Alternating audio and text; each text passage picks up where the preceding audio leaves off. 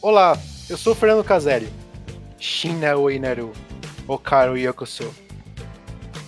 Ata no shukina, sinemaru ikiru podokatsu. Essa foi a introdução do podcast em Japo, totalmente em japonês, que eu aprendi meia hora atrás. e quem que tá aqui comigo hoje, na, acompanhando a gente? Um pouco. Tô rindo. Calma.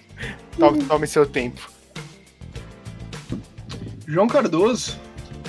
Dizem por aí que eu não gosto de certos membros do, do Querido Cinef, mas é mentira. Estou aqui para provar que eu amo Marina Rezende. Que Oh. reclamava que a gente nunca tinha gravado. Ai, ai. Estou aqui, te amo, Marina. Primeiro Pô, episódio juntos. Exato. Depois de. Depois de quantos? Mais, mais de 20 já, né? Nossa, depois de 20 episódios, eu, Marina, finalmente estou gravando com o João, porque essa madrugada nós invadimos o, o centro de produção aqui, é, raptamos o diretor Gabriel e transformamos o querido cinéfilo em querido otaku. E esse é o, é- é o novo episódio do Takeover Otaku, aqui do Querido Cinéfilo. Então, olá. Hoje nosso tópico vai ser, ser vai ser ani- anime, além do Estúdio Ghibli, além do que a gente já discutiu do Satoshi Kon, né, alguns episódios atrás. E mas antes, bora aí pro nosso tiro de notícias e das suas mensagens. É o ataque dos otaku louco.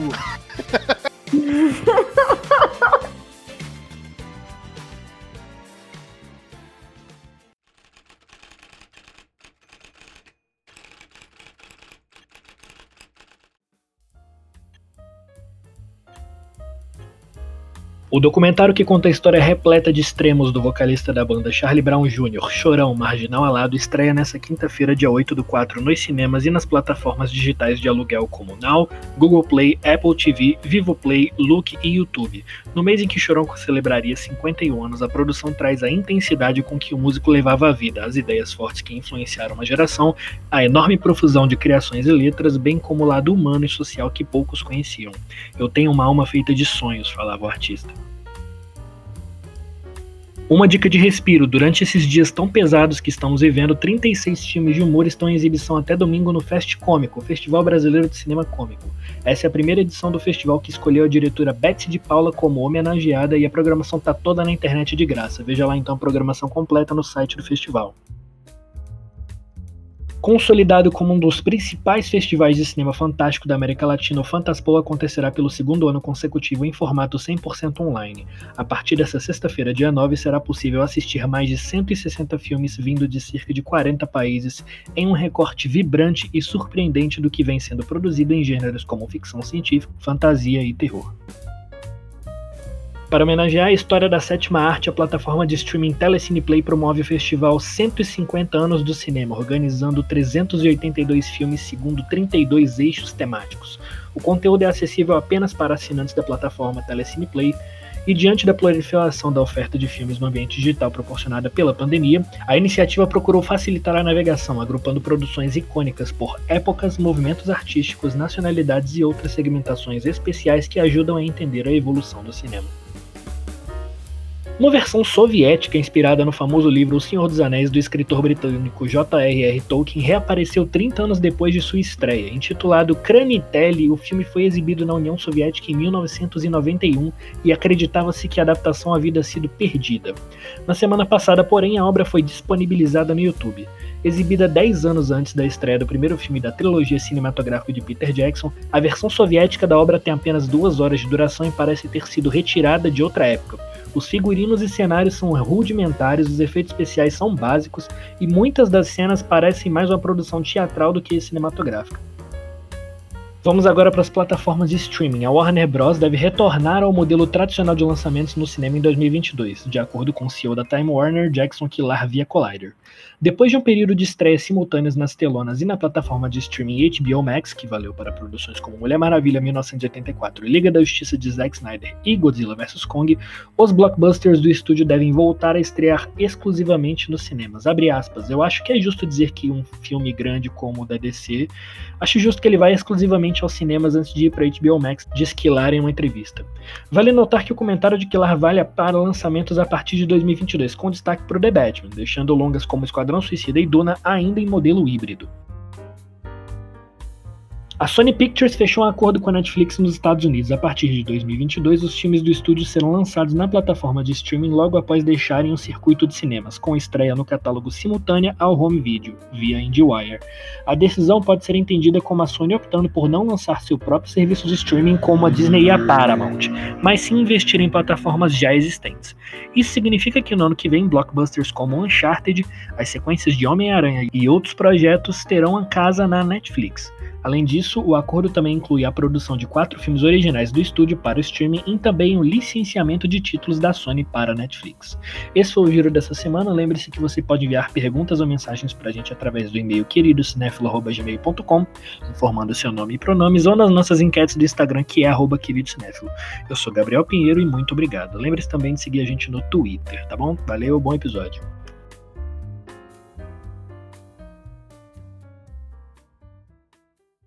Então, gente, a gente tá falando aqui hoje de anime e vamos conversar aqui sobre, sobre primeiro sobre a nossa experiência com anime, quais são os nossos gostos, nossas origens. Vamos lá, gente. João, como, como começou sua trajetória otaku? Explica aí pra gente.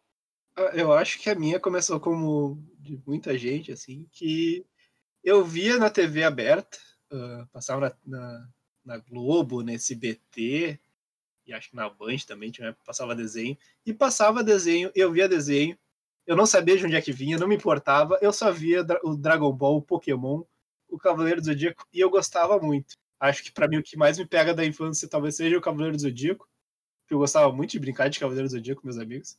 Eu queria sempre ser o, o Yoga, acho que é o Yoga, que é o de, de cisne. Yoga. Eu gostava de ser o Ikki e meu irmão era o, falava que meu irmão era o Shun. Ah, eu, eu era o Shiryu, gente. Nossa, perfeito. Já temos quase o time inteiro já. e daí foi isso. E com, acho que entrando assim na adolescência, tinha alguns amigos que assistiam, assim, eu voltei a assistir assim mais agora sabendo que eu tava vendo. E desde então foi a minha perdição, né? Nunca mais parei. Tamo aí até hoje. e você, Mari, como, como começou a sua trajetória? Olha, comigo foi aí mais ou menos a mesma coisa. Eu, criancinha, meu pai falava que eu levantava no sofá e ficava cantando aberturas de Pokémon, né? Então já estava predestinada a gostar. Aí depois comecei com Sailor Moon, é, Sakura Card Captors, aquela coisa bem marrochojo, né? Aí depois eu comecei a entrar para drogas mais pesadas, com 12 anos comecei a ver Naruto. E desde então estamos aí vendo anime. Hoje em dia, assim, eu não acompanho tanto igual eu acompanhava, né? Até porque a gente acaba ficando sem tempo.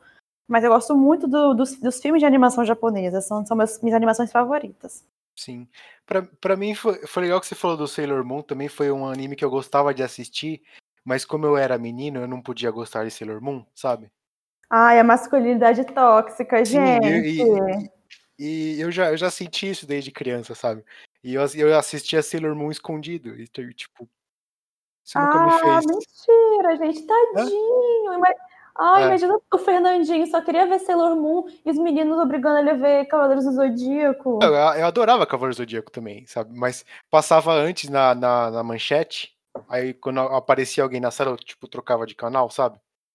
Sim. Ah, meu Era Deus, que dó, gente. É, eu também gostava de Sakura Card Captors também, mesmo estigma. Ainda bem que eu tô bem melhor resolvido já. E eu, eu também tá, tá, na mesma história, sabe? Como criança assistindo Dragon Ball, é, Pokémon na Eliana. É... Nossa, Pokémon na Eliana era perfeito. Nossa, sempre. Nossa, Digimon, gente, eu acordava 6 horas da manhã todo dia só pra ver Digimon. É.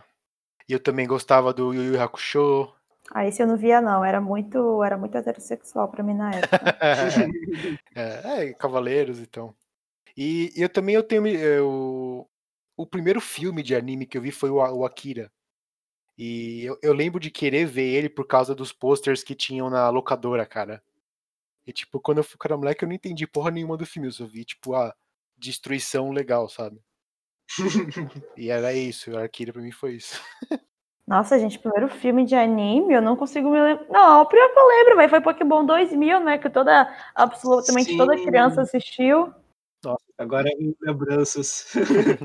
Nossa, cara, como. Né, véio, toda criança chorou quando o Pikachu vai lá é, mexer no mestre de pedra, tadinho. Uhum. Mas o primeiro filme, assim, tirando Pokémon que eu vi de animação japonesa, foi Viagem de Chihiro, né? Uhum. Nossa, gente, quanto tempo. É, eu lembro. É, aí depois eu fui passar para as drogas mais pesadas depois, né? Que os animes mais mais um pouco mais complexos, né? Porque para mim só existia filme de anime e Ghibli que eu sempre gostei. Uhum.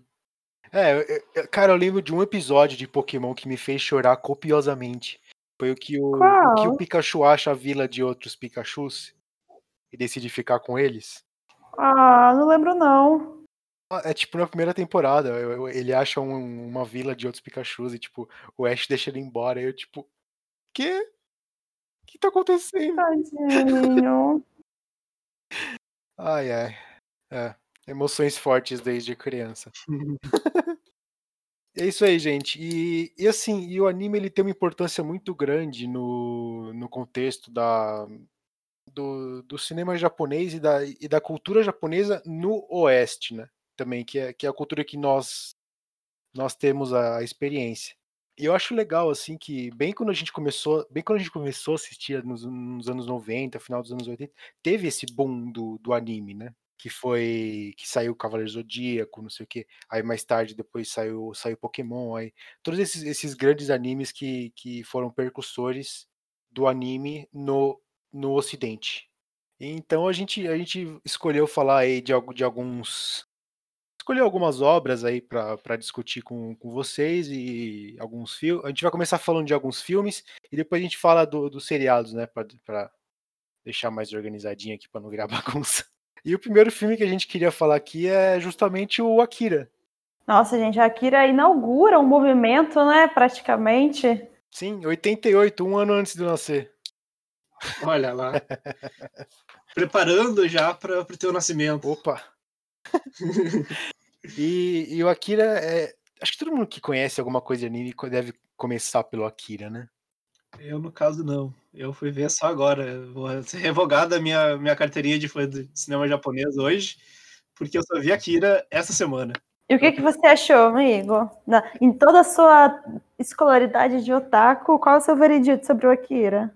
que eu sou o maior trouxa do mundo de não ter visto isso antes. Que é perfeito, é lindo, é maravilhoso, Akira. Sim. É, é um dos meus filmes favoritos, tá, tá no top 4 lá do Letterboxd até. Tá o, aqui, o Akira. É, o Akira e o Blade Runner. Então eu sou putinha de Cyberpunk. Ai, gente, eu vou confessar para vocês que eu não vi Akira, mas eu vou ver. Mas é porque tem, tem toda uma questão interna da minha história com Akira, mas eu vou assistir um dia. Uhum. E amo essa temática cyberpunk também. Mas desses filmes assim, é, japoneses, eu sou cadelinha de Ghost in the Shell. Mas vamos focar primeiro no Akira, podem continuar. Cara, eu adoro a história do Akira, que ele começa com, sabe, a destruição de, de Tóquio na Terceira Guerra Mundial. Tipo, o primeiro frame do filme é a cidade explodindo nessa, Sim. essa luz que, que envolve a cidade inteira, sabe? E, e eu acho a, a, animação desse filme, cara, não é, não é menos do que perfeita. Não, é absurdamente linda. Sabe? Todo quadro tem uma um senso de iluminação muito presente, sabe? Até, até antes de a gente chegar na cidade de Neon, das, da, da, das perseguições de moto, não sei o que, sabe? você tenha você tem esses planos um pouquinho mais mais iluminados que são muito muito bem feitos, sabe? É, eu acho que tem um trabalho de fotografia que pensando numa animação 2D uh, que não é que não é digital, aquilo ali é possivelmente desenhado se não tudo, quase tudo à mão. É, é impressionante, é quão bem feito é e quão bonito tudo fica. Sim. Inclusive o, o diretor do. Uh, você sabe que tem o mangá, né? de, de Uhum. seis Vocês, vocês chegaram a ler? Eu Não. tenho, eu, eu li, eu tenho. Caraca, você, você é outra primora, hein, amigo? ah, eu gosto, eu gosto de ter na coleção. Eu tenho o Blu-ray também do, do Akira. É o, o próprio autor do mangá é o diretor do filme. Ah, que massa, cara. Ele deve ter ficado bem maneiro, né? Sim, e eu gosto da história porque assim, o mangá começou e antes do mangá terminar, o cara já ele já fez o filme. Então, o último volume do mangá, ele saiu em 90, e- 90, 90 eu acho, e o filme de 88. Viagem. Então, assim, eu não- considero uma adaptação, porque os dois saíram ao mesmo tempo. Então não tem um original. E assim, o, o filme ele compreende o, o, o primeiro volume e o final do sexto, que é o último, sabe? Então, por isso que assim, a minha única crítica do filme do, do Akira é o segundo ato, que eu acho que ele, que ele arrasta um pouquinho, né? Sabe? Quando, quando o Tetsuo tá no, tá no hospital, tem o Sim. tem a namoradinha lá dele, e, sabe? Aí ele começa a focar em um monte de personagens aleatórios, sabe? O mangá expande muito mais nessa, nessas histórias. Ah, então eu vou ler. Vou tentar ler. Sim, vale a pena. E, e curiosidade, tem, um, tem uns fãs de Simpsons que eles adaptaram esse mangá inteiro pra, tipo, trocar pro personagem dos Simpsons. Ai, gente, que, que coisa horrível, ah, velho. Simpsons faz tudo, né? Ele chama Bart Kira. O, o Bart é o Kaneda e o Milhouse é o Tetsuo. Ai, gente, eu acho que os Simpsons faz referência de absolutamente tudo que existe no mundo, velho. Sim, os, fã- os fãs de Simpsons, os, os mais underground, são. Eles trabalham duro sendo fãs de Simpsons. Eu adoro isso. Nossa, trabalha duro mesmo. E são seis volumes, cara, não é pouca coisa. Não, é.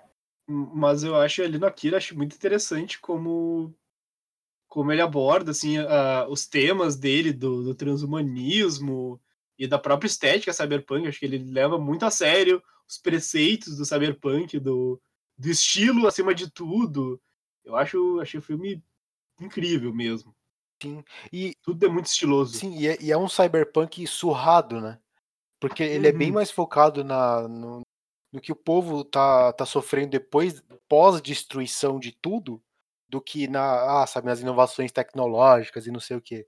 É, eu, eu assim, a- eu tava vendo o filme e até começar a ter todo o rolê místico, assim, do filme, ah, eu acho que o mundo que ele constrói, que ele te apresenta muito bem, ele é um mundo cyberpunk muito possível. Eu consigo muito ver isso como... É, é muito uma possibilidade de um futuro Sim. nosso capitalista que a gente vive. Todo mundo ferrado psicologicamente. Sim, Exato. exatamente. É Uma cidade suja e ah, tecnológica, mas a tecnologia ela avança muito mais rápido que a humanidade. tem muito também a opressão do governo também, né? Aquela, aquela perseguição no começo, termina com, Sim. eles atirando na, no cara que tava protegendo a criança, não lembro agora do nome. Mas é, aquela cena é sensacional, cara. É, o meio que o Akira, ele, ele cria muitos elementos pro cyberpunk, né? Justamente essa questão do, da tecnologia tá muito à frente do ser humano, do, assim, e, e não, não só uma questão material, mas uma questão psicológica também, sabe? Co- como que isso meio que muda totalmente a mentalidade de todo mundo, a relação com as pessoas e com o mundo. Sim, e falando assim da, da parte psicológica do Akira, ele, ele, ele é sobre a destruição que o Japão sofreu pós, pós bombas atômicas, né? Sim, é sobre a. Ele começa com essa. Ele começa e termina com essa imagem de destruição completa, sabe? E todo esse meio, ele é sobre como os, os personagens lidam com essa destruição, sabe? E outro filme, assim, desse boom do, do anime é o Ghost in the Shell, né? O Fantasma da Máquina. Ai, gente, esse eu sou apaixonada, porque justamente o que a gente falou de, de mentalidade é muito bem escrito nesse filme, né? Porque tem isso, tem tecnologia, tem tudo mais, só que, cara, esse filme criou o dilema homem e máquina, velho. Tanto que, por exemplo, a gente pega, a Matrix foi um marco na, na questão de relação tecnologia e homem. Gente, mas o Matrix mama muito no Ghost in the Shell, porque ele explica isso muito bem, assim, é um filme muito existencialista, né? Sim. Inclusive, inclusive eu achei algumas cenas do, do, do Matrix devem fazer uma, que uma homenagem. Com certeza. Aquela cena no final que tem a máquina destruindo tudo, aquele tanque lá, Sim. Deve, deve, deve ser uma referência aquele, aquele tiroteio no final, sabe? Que tá, tá todas as paredes voando voando e destruindo, sabe? Deve ser uma referência. Ah, é verdade.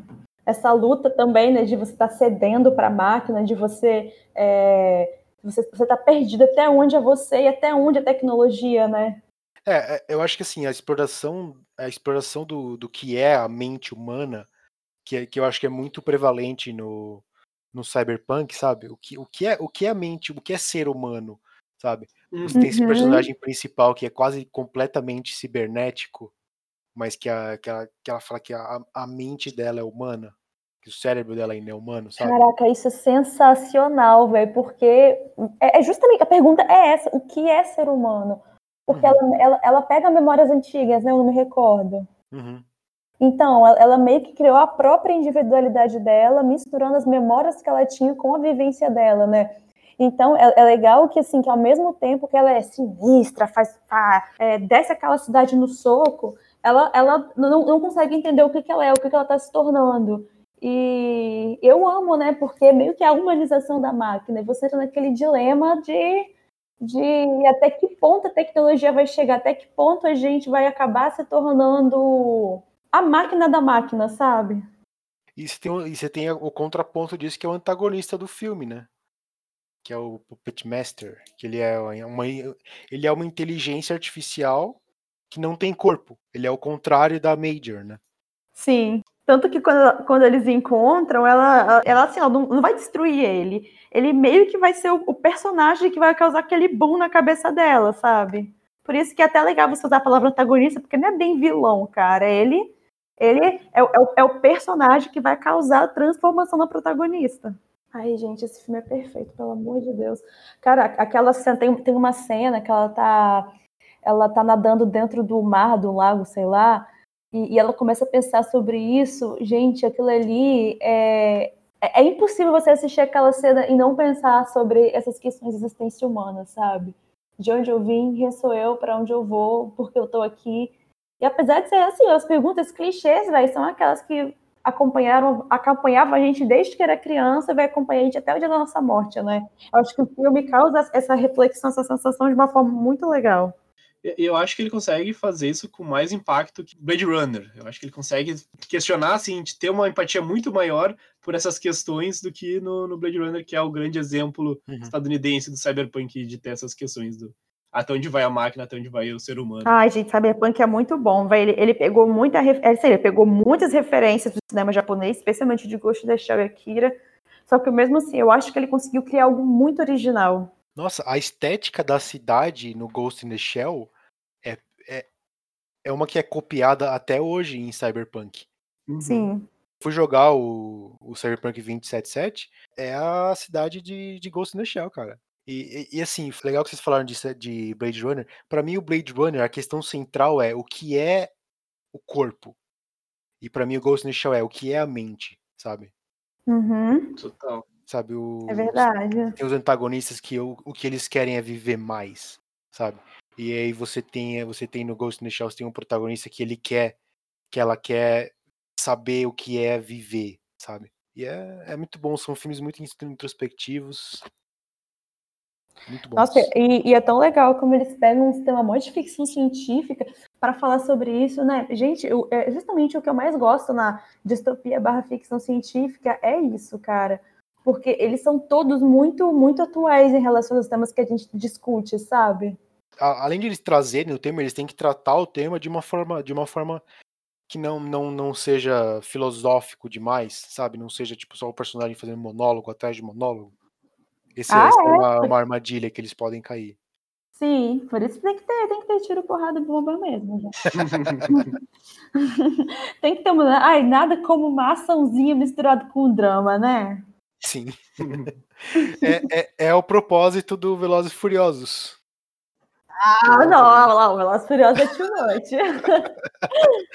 Crimes, crimes automobilísticos com drama de família. É isso aí. ai, gente, eu odeio tanto e amo tanto esses filmes ao mesmo tempo. Cara, o que eu gosto, o que eu acho muito legal da discussão no Ghost in the Shell também é justamente sobre a memória, velho. É, inclusive, era algo que a gente discutia muito, que a gente discute muito em qualquer é, faculdade sobre em questões sociais, né? É porque, cara, a, a, memória é um elemento muito importante na nossa criação do eu, né? Assim, o que, que a gente sem a memória? É, eu estava lendo sobre um, um, texto esses dias em psicologia e tal, falando que o, o que afeta a gente não é o passado, mas é como a gente se sente ao relembrar o passado, sabe? Como que a memória ela é moldada, sabe? E como que ela molda a gente para tudo que para tudo que vai acontecer também. Até porque em diferentes pontos da nossa vida a gente, a gente tem memórias de eventos diferentes, sempre. A nossa Sim. memória evolui através do tempo, sabe? E o, que, o que faz a gente ser a percepção que nós temos das nossas experiências. Não as, não as experiências em si, não é? Aí já tá virando o querido filósofo já. e vamos de querido filósofo. Acabou o querido taco, agora começou o querido Não, não, não. Não, não. Ó, bora aí, joga uma vamos... pra gente voltar pro querido taco. Vamos, vamos, vamos fechar aqui Ghost in the Shell. Bora. E falar de anime, de seriado. E. Já tá aqui esse pesado. É. Chega de inteligência, agora é só burrice. Ah, é, velho. A gente falou que interessante demais. Só shonen de porrada agora. Exato. e como falar de shonen de porrada sem falar primeiro do maior shonen de porrada de todos, que é o Dragon Ball. Ai, gente, Dragon Ball, Dragon Ball para mim é, é só memória afetiva mesmo. Eu, eu adoro Dragon Ball, aí, até hoje, sabe? Quando eu era moleque, eu, eu adorava o Z por causa da porrada, da. sabe, do, do Goku fodão. Mas hoje eu estou mais adulto, eu adoro o primeiro Dragon Ball. Com o Goku criança, cara. Ah, eu gostava, gente, de Dragon Ball, porque meu pai via, né? Eu via com meu pai. É, aí eu não entendia muita coisa, não. Eu só sei que. Eu, eu, eu nunca curti muito o Goku, acho que eu sempre gostei dos antagonistas, né? Eu tinha até um crushzinho no Vegeta. É, homens que, personagens que precisam de psicólogo são totalmente meu tipo. Mas, gente, não. Vocês têm que concordar comigo que o melhor personagem de Dragon Ball é de longe o Piccolo. Ele tá no top 5 pra mim. Não, não. Ele tem, ele tem que ser no máximo top 2. Top 2? Sim, gente, eu amo o Piccolo. Vai, ele, ele, foi, ele foi um pai, cara. Ele é um cara gente boa, ele, ele é mal bonzinho. Eu acho que vocês estão esquecendo do, do personagem mais forte de todos, que é o Sr. Satan. Sr. Satan, claro. Top 3. Ele é o melhor personagem de todos. Top 3. Aí, gente, pelo amor de Deus, esse, esse é gatilho. Eu, criança, vai no Dragon Ball, daqui a pouco todo mundo gritando: Senhor Satã, Senhor Satã.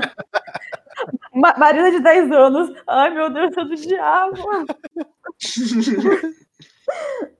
Mas um dos arcos que eu menos gosto é o arco do, do céu e do Majin Buu, cara. Eu acho que é onde Dragon Ball Z, pra mim, perde a mão. Eu gosto de todas as cenas que tinha o Sr. Satan e o Majin Buu interagindo. É, elas são perfeitas. Sim. Eu, eu amo comédia. Ai, eu gente, o Majin Buu era muito legal. Sim. Sim. E, e, a, e, a, comédia do Dragon Ball é muito boa, cara. É, é legal. Isso não tem, não tem que falar mal, não. E outro anime aí que vocês querem discutir? Qual? qual? Gente, atualmente, qual, qual vocês acham que é o mais relevante, assim, no Ocidente? Porque no Oriente eu não consigo falar, né? Cara, eu. A, a última temporada do, do Shingeki no Kyojin tá passando. E eu adoro esse anime e esse mangá. E, e eu acho a, o twist da última temporada perfeito.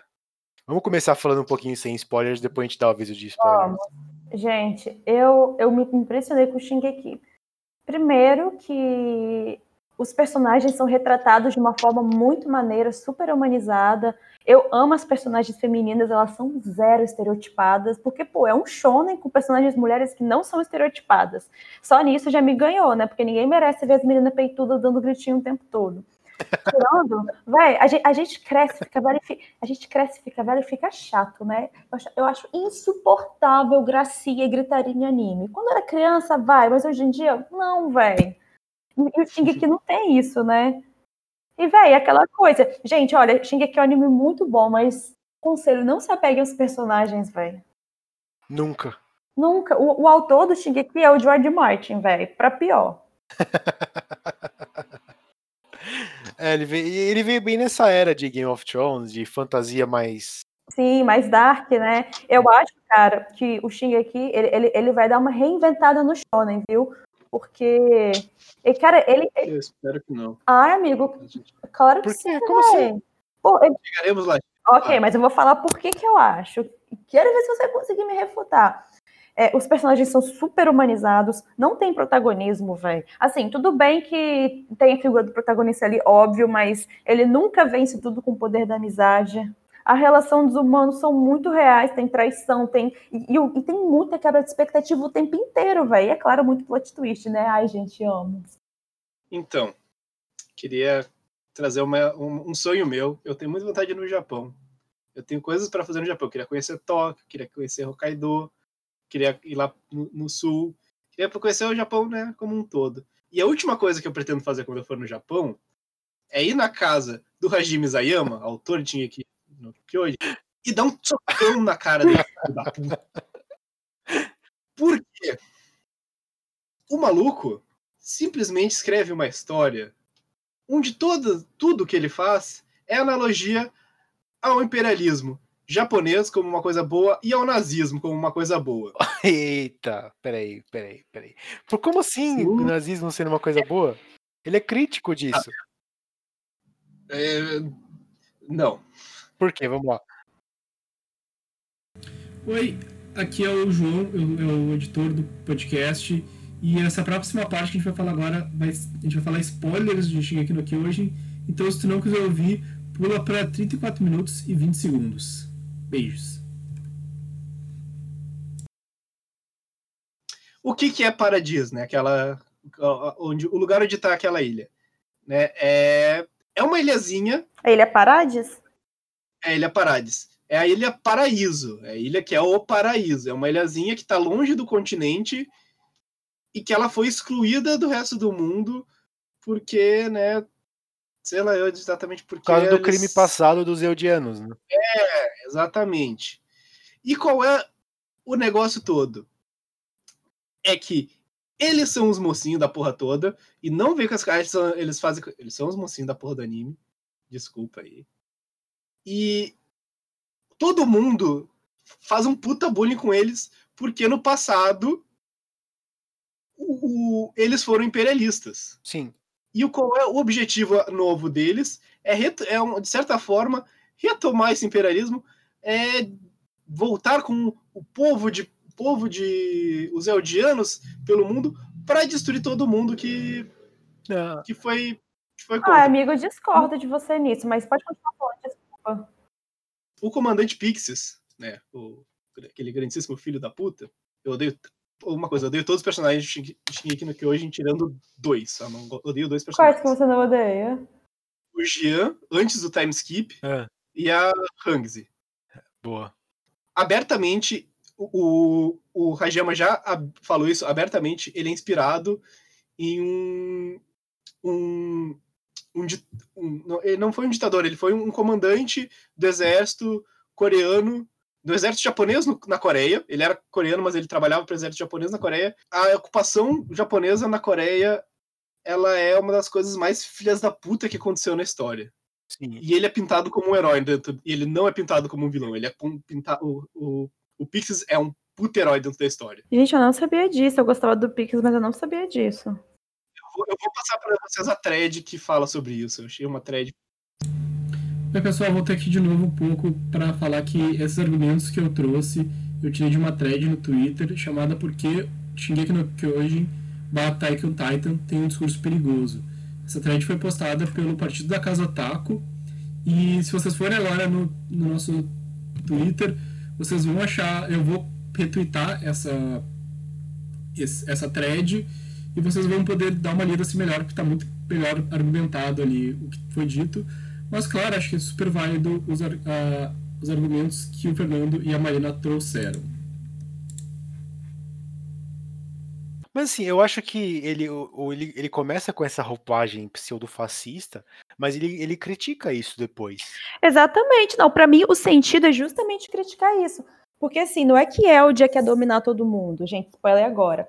A questão é que o Eren, ele surta completamente, ele cai num, num, numa, num círculo de ódio sem fim, onde ele acredita que eles só vão ter paz se ele destruir o mundo inteiro. É, aí, justamente, ele, ele não quer destruir o mundo por questões imperialistas, ele quer destruir tudo porque ele acredita que só assim ele vai ter paz. Só que, assim, gente, isso é uma solução? Óbvio que não. Eu acho que a intenção do autor é justamente criticar que não, não se acaba com guerra, com mais guerra, entendeu? É justamente falar onde, onde esse ciclo de ódio nunca vai acabar. Sim. É, inclusive essa última temporada, ela, ela é essa, essa, esse questionamento sobre o ciclo de ódio, sabe? Porque, ah, o, eles atacam Marley, aí Marley ataca de volta, eles atacam Marley, Marley ataca de volta. E eu acho que assim, o Eren ele, ele surta né, nesse final, assim, já com spoilers do, do último episódio, do último capítulo do mangá que saiu, que é do, do 137, eu acho. Eu acho que assim, que ele, que ele, sur, ele surta para mostrar para o mundo que esse ciclo é, é infinito, sabe? Nossa, e é extremamente angustiante a gente assistir os episódios, porque você fica, cara, não tem certo, não, é, não tem errado aqui, é só uma situação muito terrível. Sim, mas assim, eu, eu entendo que, que, que, o, que o João falou da, de estar tá usando ser, ser pró-imperialista, porque assim, o governo deles é pró-imperialista. É, é, mas, mas assim, eu, eu não acho que, a, que eles mostram isso como uma coisa boa, eu também acho, eu concordo, eles não mostram uma coisa boa, mas eu acho que eles também não mostram exatamente como uma coisa ruim. Eu acho que a última temporada é para isso, é para mostrar a, vi a violência do ciclo que é, que é infinitas, né? Eu também, eu também acho, porque nas primeiras temporadas a gente torce completamente pra Eldia pro Eren. Nessa última, você não torce pra ninguém. a única coisa que eu penso vendo os episódios é mundo de merda. Porque, assim, apesar do surto do Eren fazer sentido, levando em conta toda a história dele, a, é, a reação que ele tá tomando é, é péssima, cara. Não, não, deve acontecer. Eu, pelo menos, a minha leitura é essa, sabe? Eu, eu, não, eu não torço pra ninguém, cara. Eu só penso, que bosta. Não consigo ver Eldia como um herói. Nem os, nem os, personagens, pô, você vê a Mikasa, o Armin e o Jean, eles não concordam com, o Eren, com o que o Eren faz. Porque ele se transformou num fanático. E, e, isso que é uma coisa legal desse anime, porque a cada, a cada twist grande, ele recontextualiza a história inteira. Por exemplo, você falou desde, desde a primeira temporada a gente torcendo pra Eldia. Tipo, na primeira temporada a gente nem sabia o que era Eldia, sabe? Mas agora, com sabendo da, da última temporada, do, do, do, review lá do Porão, a gente contextualiza, a gente sabe, putz, sabe? A gente consegue voltar do, do, no episódio, do capítulo 1 e reassistir com outros olhos, sabe? Eu acho isso sensacional pro, pro um anime. É, é, boa, é um bom jeito de contar a história, é um bom jeito de, de você montar uma, uma, uma história, sabe? Tadinho do João, ele tá dois contra um aqui. Eu, eu não gosto. Eu, eu acho que a estrutura é interessante, mas o, o eu ainda acho. Eu, eu tenho meus problemas uh, ideológicos com, com o mangá e com os personagens, que eu odeio todos. esse é, oh, esse é o maior erro deles, é, é, que eles são todos muito chatos. Eu queria bater no Eren desde a primeira, da primeira fala dele, eu já dava vontade de bater nele, eu nunca pago essa vontade. A Mikasa também, o Armin também, não tem nenhum que eu não quero bater. Ah, não, tadinho. Vai não, o Armin, vai, o menino não faz nada, cara. Ele é mó passivão, tadinho. Exatamente, ele é chato pra cacete. Olha, para, ele, ele é um neném, velho. Não, não fala mal do meu Armin. Você, aposto que a Marina chorou no, no, episódio que o, que o Armin meio que morre. Amigo, mas eu, eu, eu fiquei triste, só que eu pensei, pena. Porque eu queria que tivesse ressuscitado o Armin, velho. Não fez sentido ressuscitar o Armin. É, pra mim, tinha que morrer os dois. É. Ai, vai, vai. Sai daqui, João, sai daqui. É por isso que a gente não grava pode junto, viu? Agora, agora eu que sou jogado de lado. Ixi. Só no episódio 50 agora de novo, né? Amigo, tô, tô brincando. Justo você não gostar, tá tudo bem. Agora, para finalizar, me fala você qual você acha que é o anime que deveria ser o ponto de, ponto de referência para os que vão vir no futuro. Em questão de shonen, né? Que é o mais famoso. One Piece. Agora entrou, entrou o momento One Piece. Ai, amiga, assim, eu gosto muito de One Piece, acompanho, né? Mas eu acho que ele tá. É, é muito século passado, velho. Ele é muito, estereotip, muito estereotipado de todas as formas possíveis. A história é legal, só que, velho. Cada capítulo os peitos das mulheres ficam maiores, isso é ridículo. É, isso, isso de fato é um grande problema. Eu vou concordar que é uma bosta. E, é. e às vezes dá umas loucuras lá no Oda que ele tem que fazer a mina deitada. Ela apanhou, pra, tá, tá, tá rolando uma briga, ela apanhou. Ela tem que aparecer deitada do, do ângulo da bunda e sem motivo nenhum. Ah, cara, mas isso é muito cultura machista do Japão, né? Isso, nossa, isso é pra outro pod, cara. É, né? Ao mesmo é. tempo que ele, que ele tá fazendo tipo, um super trabalho legal agora com spoilers, personagens trans, ele ainda bota a mina da, do ângulo da bunda lá e. e, E- e-. Então tá, então tá igual o Jojo's volume 7 e 8, Sim. que a cada três quadros que tem uma mulher, um mostra a calcinha dela. É. Tá, acho que não chega tanto, não chega tanto. Mas a minha questão com One Piece, rapi- rapidamente, é. E talvez virou um vício meu com mangás, é o jeito que ele constrói o mundo. A construção de mundo é muito maneira. É foda demais. É um mundo vivo, extremamente vivo. É apresentado muito progressivamente e, e naturalmente, assim, nada. não- tem poucos momentos de que fica pesado, fica tipo um monte de. cuspindo um monte de coisa pra ti. Quando começa a ficar assim, tu já tá tão investido com esse mundo que tu quer, tu quer esse monte de fatos novos sobre o mundo acontecendo e pá, Isso pá, é pá. real. E, e eu amo One Piece com todas as minhas forças. Ai, amigo, eu também. Inclusive, tem que voltar a ler o mangá que parei e o arco tá bom, né? Onde é que tu tá? Ai, amigo. Tava o pessoal lutando contra o Kaido. Tava o- os samurais lá lutando contra o Kaido ainda. Nossa. Ah, não, tem que voltar agora. Agora, Agora nossa, que nossa, acabou, nossa. né? Galera que tá ouvindo One Piece tem todos os- os defeitos do mundo, mas é lindo. Podem ler os mil capítulos, vocês não vão se arrepender. Eu nunca assisti e eu acho que eu li o primeiro volume do mangá só. Me, me convençam a assistir em um minuto, vai. É, é- é lindo e emocionante. Assim, tu tem que. che- É, é, é, uma, é um discurso batido, todo mundo fala isso, mas é verdade. Ah, tu, tu tem que ler até ah, o final de Arlong Park, que deve ser uns, que, uns 80 capítulos. Uhum. É bastantinho, mas vale a pena ler até o final de Long Park. Se terminar o Long Park e dizer, isso daqui não é pra mim, tu pode parar, porque realmente não é. Porque se não gostar do final de Long Park, a- a- ah, tu não vai gostar do resto do mangá. Isso, amigo, ó. Acabou aqui, você vai, você vai lá ler, hein? É uma boa medida. Eu gosto quando você tem, tipo, um objetivo claro. É, o, o problema é, às vezes, é fazer as pessoas lerem esses oit- primeiro 80, primeiros 80 capítulos. Mas, che- mas chegando lá, acontece uma coisa, é uma existe uma página que se tu não chorar naquela página, tu pode parar de ler o mangá ali, que não é pra ti. Porque você, seu coração está morto, é isso? É uma coisa assim? Não, é que é, é mais ou menos. Beleza. Vou, vou, vou ler e vou voltar, vou dar o feedback pra vocês. Beleza, dá mesmo. E é, é isso aí, gente. A discussão vai ficando por aí. Vocês têm mais al- alguma série que vocês queiram indicar aí pro pessoal? Que vocês acham boas? Queira começar aí no mundo do, do anime?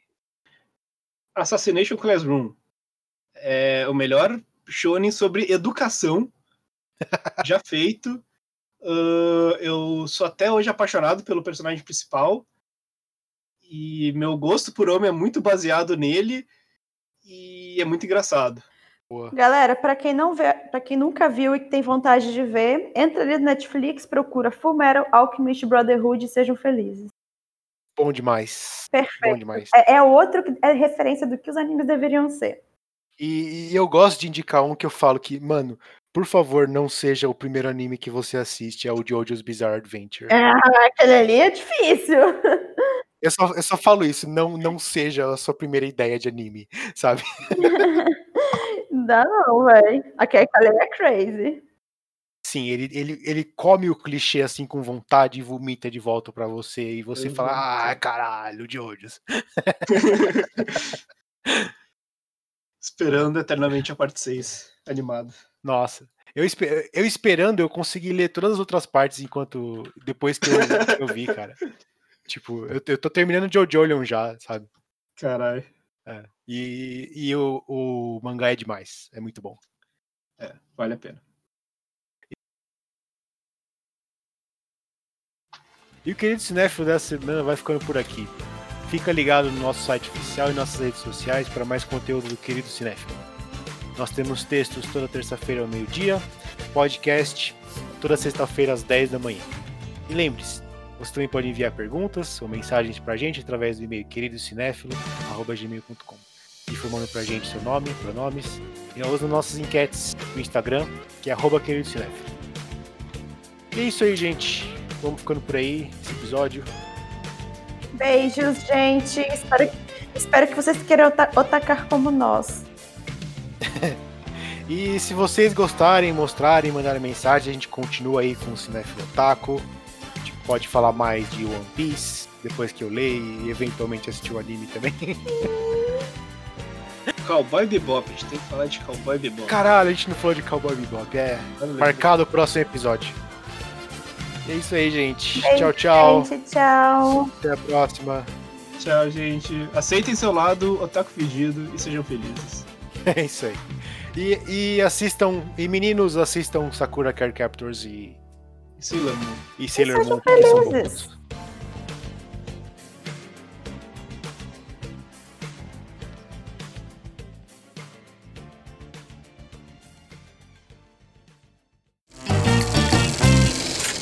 A equipe do Querido Cinéfilo é formada por André Germano, Fernando Caselli, Gabriel Pinheiro, Giovana Pedrilho, João Cardoso e Marina Rezende.